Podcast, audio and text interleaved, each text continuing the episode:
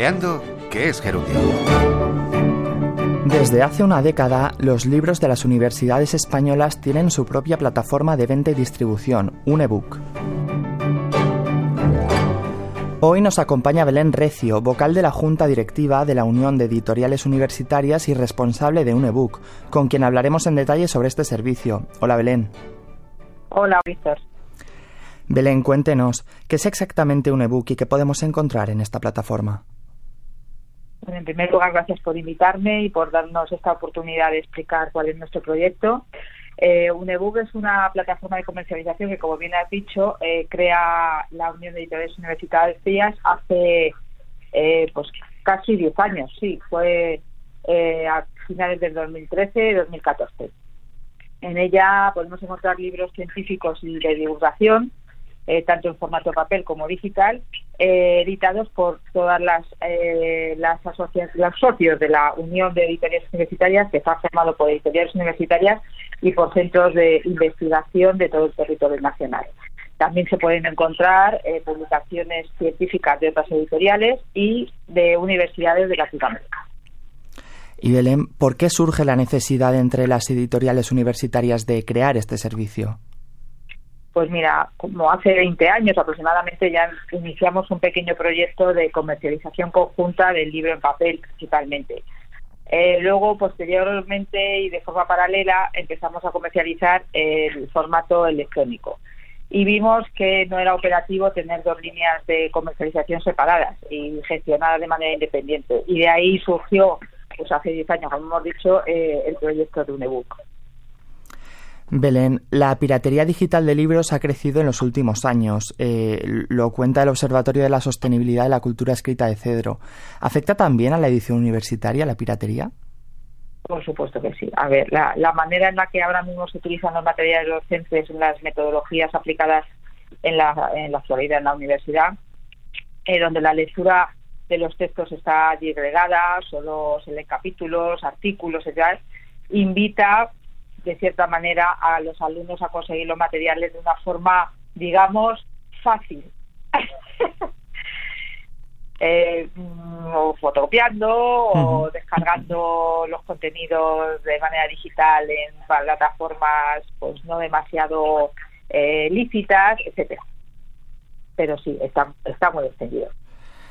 Y detrás de estos libros hay muchas horas de trabajo e investigación. Hemos hablado de la piratería, pero hay muchas otras formas en las que se vulnera la propiedad intelectual de estas obras. ¿Por qué es importante que se respete los derechos de autor también de los libros universitarios? A ver, el trabajo habitual de un profesor universitario, además de la docencia, es la investigación. del resultado de ese trabajo científico, pues se convierte en libros, en artículos, en tesis, etcétera. Todos son obras intelectuales que deben ser identificadas y protegidas por los derechos de autor. Y no solamente la producción propia, también en la universidad y en los centros de investigación los profesores eh, indican materiales de lectura, las bibliotecas administran catálogos y repositorios, los alumnos citan a otros autores eh, de forma, bueno, en, su producción de informes, de, de TFGs, y los investigadores también se fundamentan en artículos y en otras en otras eh, obras elaboradas por, por sus pares y que mencionan en múltiples obras eh, intelectuales dentro de su tarea académica y de investigación.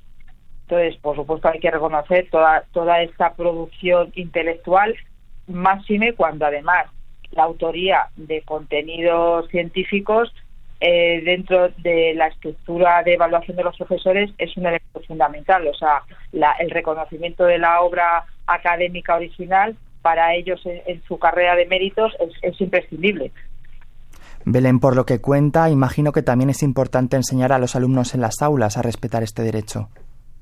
Pues por supuesto, yo creo que eso tendría que ser una labor casi que se hiciese desde los inicios de la formación de un, de un ciudadano porque al final todos somos susceptibles de utilizar eh, material intelectual de autores en cualquier momento de nuestra, de nuestra vida. Pues Belén Recio, vocal de la Junta Directiva de la Unión de Editoriales Universitarias, muchas gracias por atendernos hoy y hablarnos sobre un ebook y la importancia de proteger los derechos de la edición universitaria.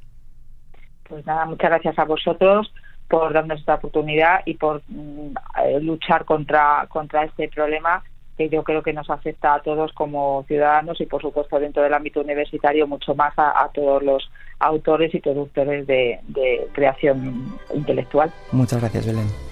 Nada, gracias a ti, Víctor. Puede volver a escuchar nuestros programas en la web de RTV